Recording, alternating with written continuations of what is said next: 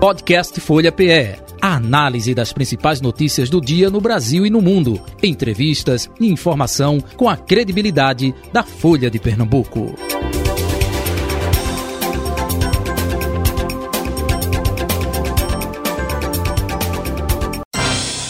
Folha Política. Vitor André Gomes, vereador da cidade do Recife pelo União Brasil.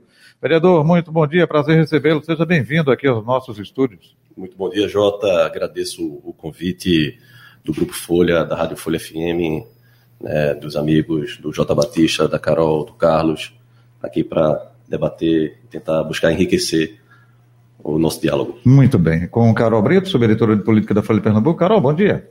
Bom dia, Jota. Bom dia, Carlos. Bom dia, vereador Vitor. É um bom dia para todos os ouvintes da Rádio Folha. Carlos André, bom dia para você, Carlos. Bom dia, Jota. Bom dia, Carol. Bom dia, vereador. Bom dia, ouvintes e internautas. É, vereador, vamos explicar até um pouco, né? É, o senhor está como vereador não desde o início de 2020, né? Até foi a sua primeira candidatura, não? Já tinha tentado antes? É, o senhor é oriundo de uma cidade dentro da cidade, que é Casa Amarela, né? Bairro muito popular aqui no Recife. É, sua família, claro, é, ligada à política. Fala um pouco dessa origem e até é, como o senhor está agora é, como vereador, né? Vou explicar Jota, isso para o nosso ouvinte internauta. Jota, é, é uma felicidade enorme saber e em andar pelos quatro cantos da nossa cidade e, sentir o reconhecimento que a população tem ao longo de tantos trabalhos e serviços prestados por toda a minha família, né? É, que vem lá de trás, é uma história muito bonita, muita gente não sabe, inclusive. É, eu sou a quarta geração de bons servidores para o povo da nossa cidade.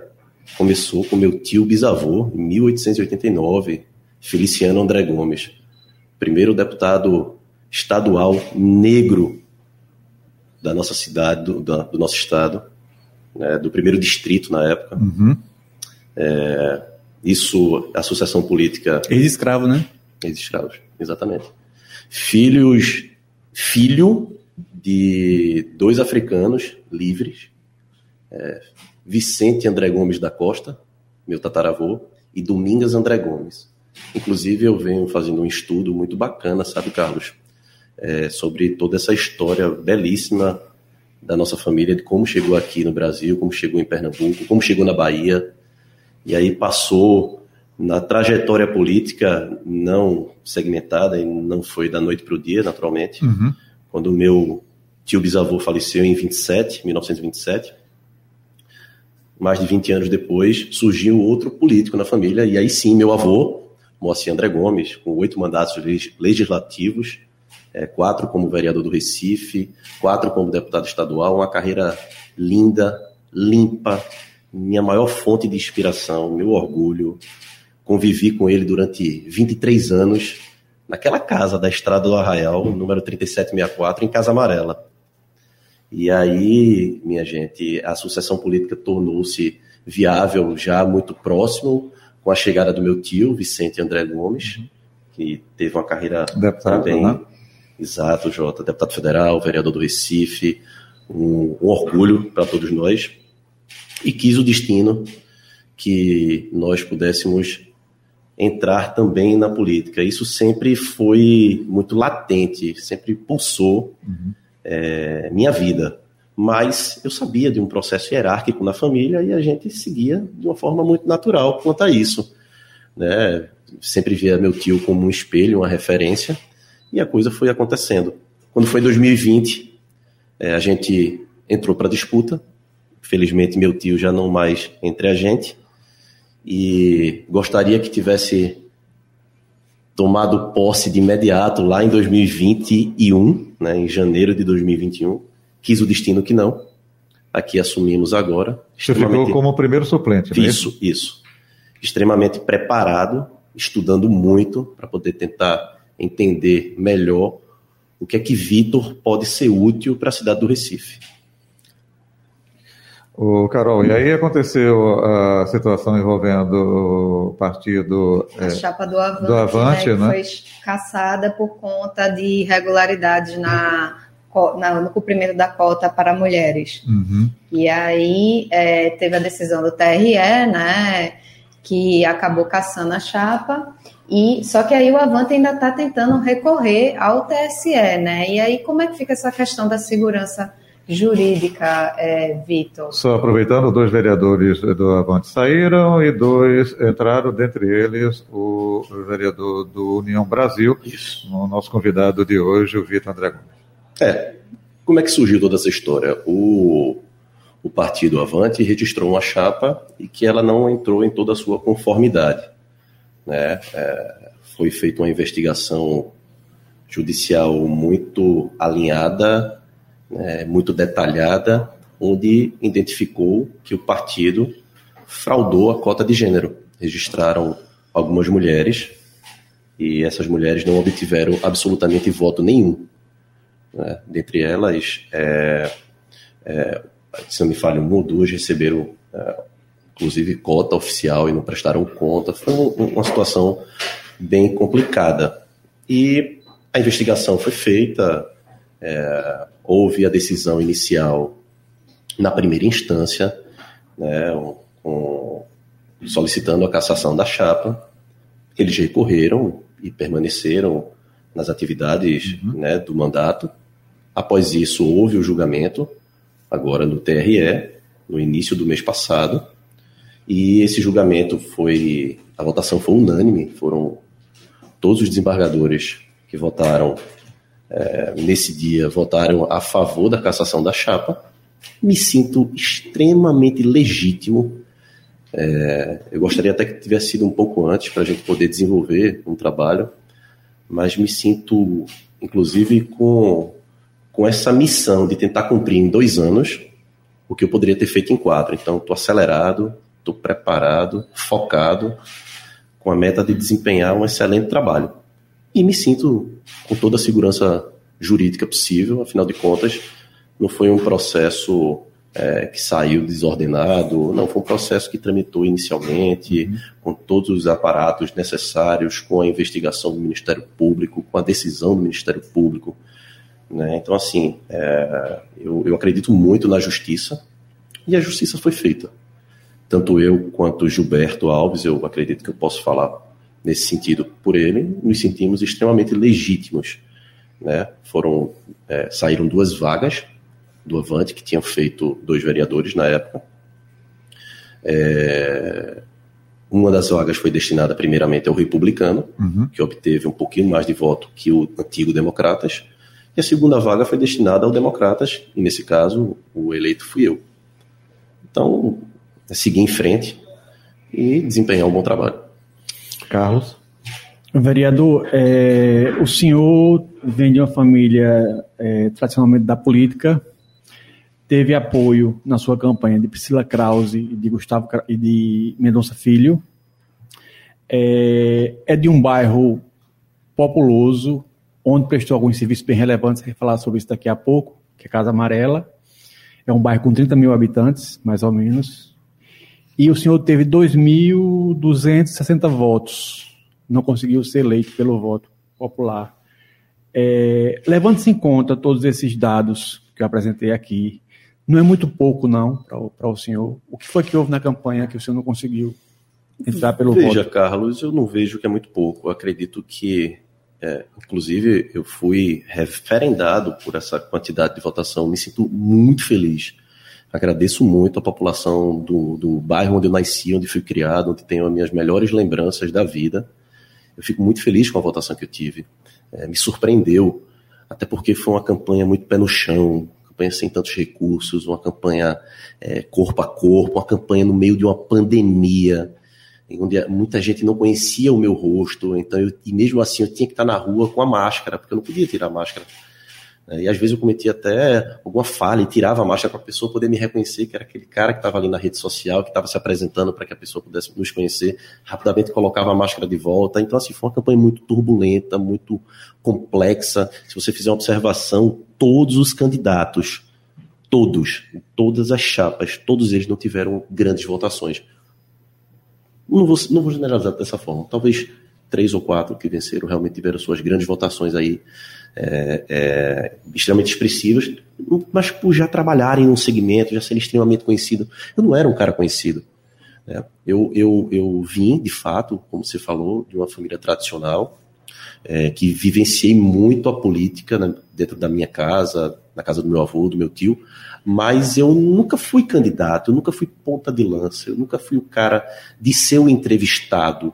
Até porque quem era era meu tio. Eu não era o cara de estar tá na ponta de lança para poder estar tá fazendo um serviço é, de, de, de primeiro momento nas necessidades do bairro, da nossa cidade. Quem era era meu tio. Então eu sempre estava ali na espreita, observando, estudando, entendendo, me fazendo útil. Mas dentro do grupo do seu tio, desculpe interrompê-lo, você trabalhando na campanha dele? É, só é... não trabalhei na última. Só não trabalhei na última. Né, de 16, se não me falha a memória, 2016, 12, não, 16, isso, 2016. Então, a gente, talvez por isso, e, e acredito muito que a pandemia deve ter tido esse pequeno prejuízo, a gente não, não teve tanto voto como se assim pode imaginar para aqueles que foram os principais votados, lá com 10 mil, 9 mil votos, 12 mil votos. Mas eu fico muito feliz com a votação que tive. É, espero sim que com um bom desempenho na Câmara dos Vereadores a gente possa triplicar essa votação, mas para isso a gente precisa desenvolver um bom trabalho. E só o tempo vai ser a resposta disso tudo e que em 2024, quando a gente vier para a reeleição, população, o povo do Recife, saiba reconhecer, se assim eu fizer um bom trabalho, reconhecer nas urnas e que essa votação possa ser ampliada naturalmente. E, vereador, o senhor tem uma missão realmente muito difícil, né? Que é fazer em dois anos o que os seus colegas tiveram quatro para fazer, né? E o que é que o senhor leva de bandeira é, para esse primeiro mandato? O senhor falava aqui nos bastidores que quer discutir muito a questão da mobilidade, né? Quais são as pautas que o senhor pretende discutir? Veja bem, Carol, é, nada na vida me aquece mais do que o trabalho social. É ali onde eu me entendo como gente, independente de política. Eu me entendo como ser humano. Tem que estar tá desenvolvendo trabalhos voltados para o social.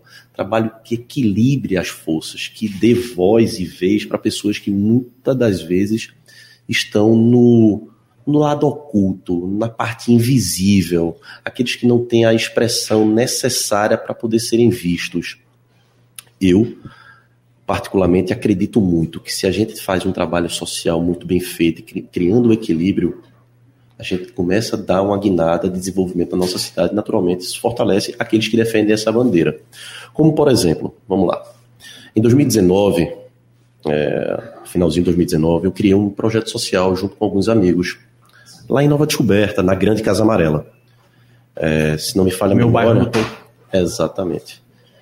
O nome do projeto social é Meu Bairro no Topo.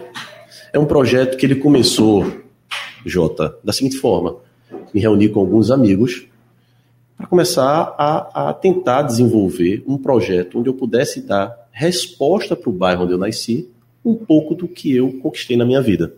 Então, reuni amigos advogados, amigos médicos, inclusive minha irmã é médica, Raíssa, então pôde contribuir com aquele atendimento inicial, coisa muito simples, singela, mas humana, que eu acho que é isso que precisa vir para a nossa gestão municipal.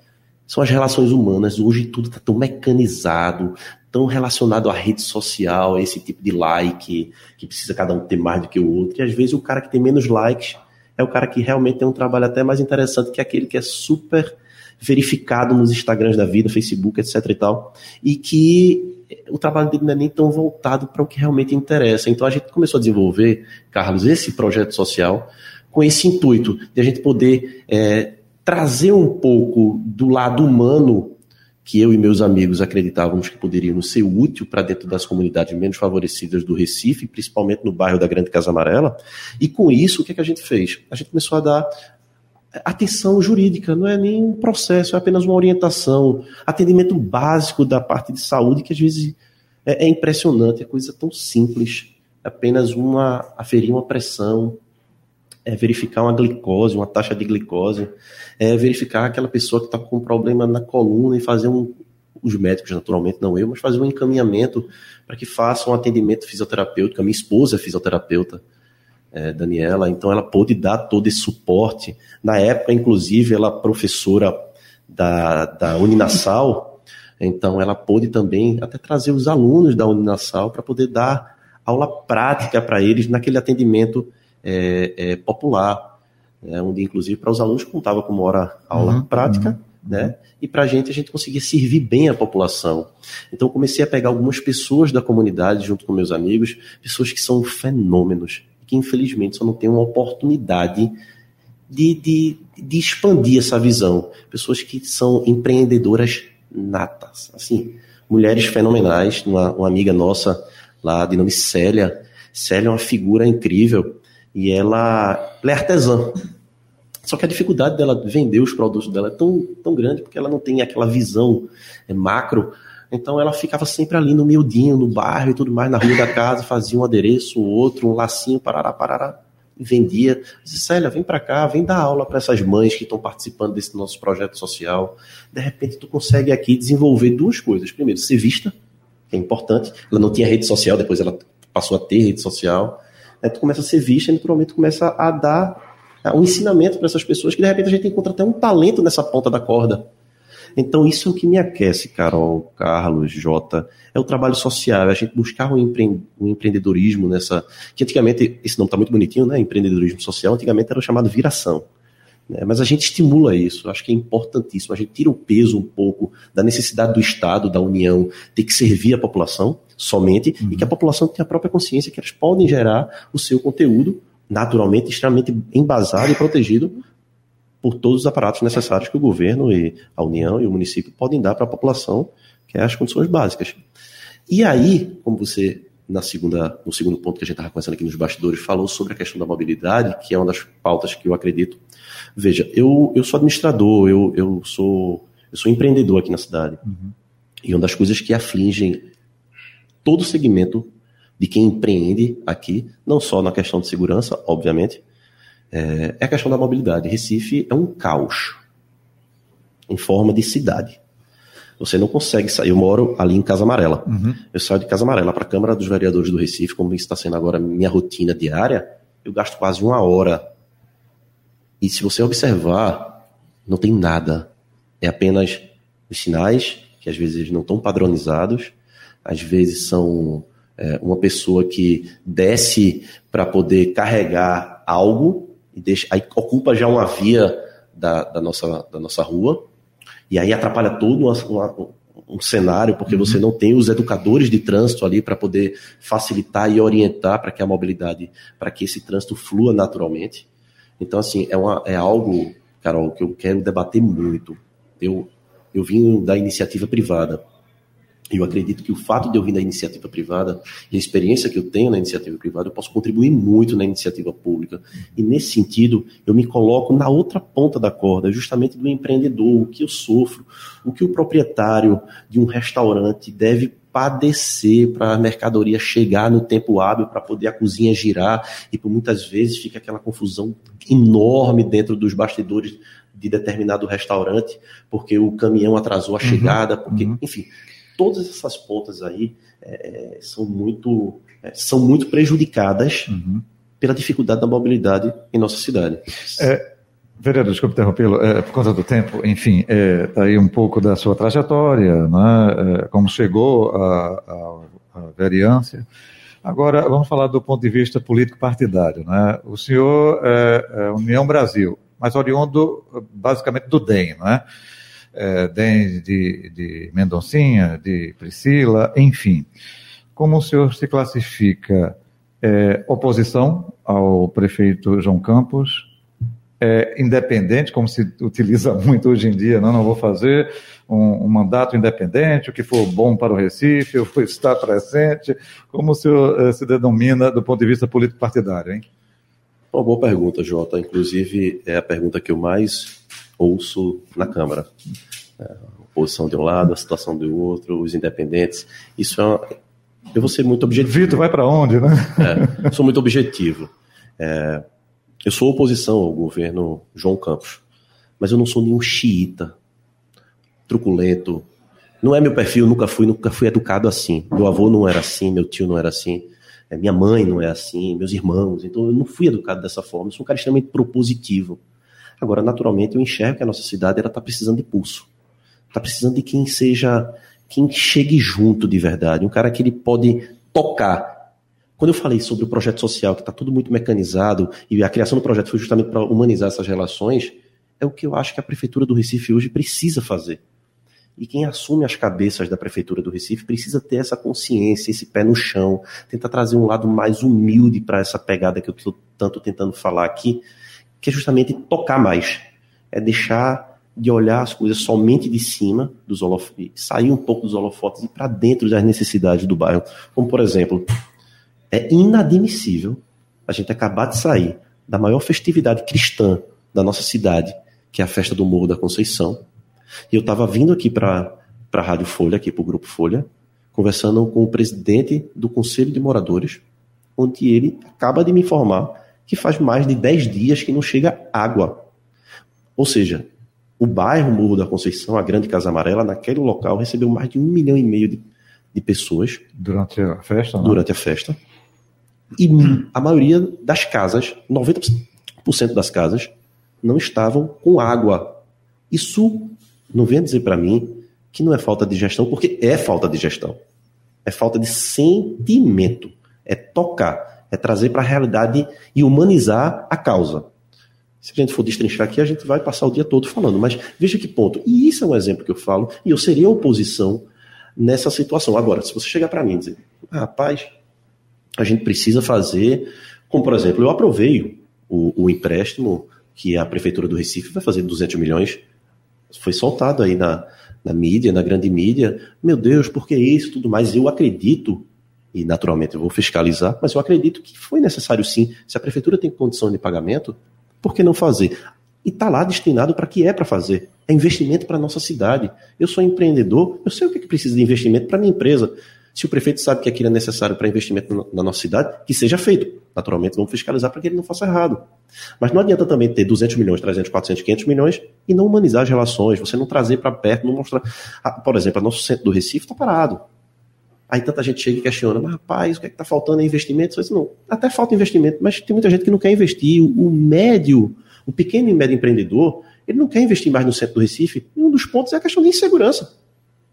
Você não quer, como é que você vai investir num box desse, num prédio, numa casa dessa aqui grande, para fazer um restaurante, para fazer uma loja de roupa, alguma coisa desse tipo?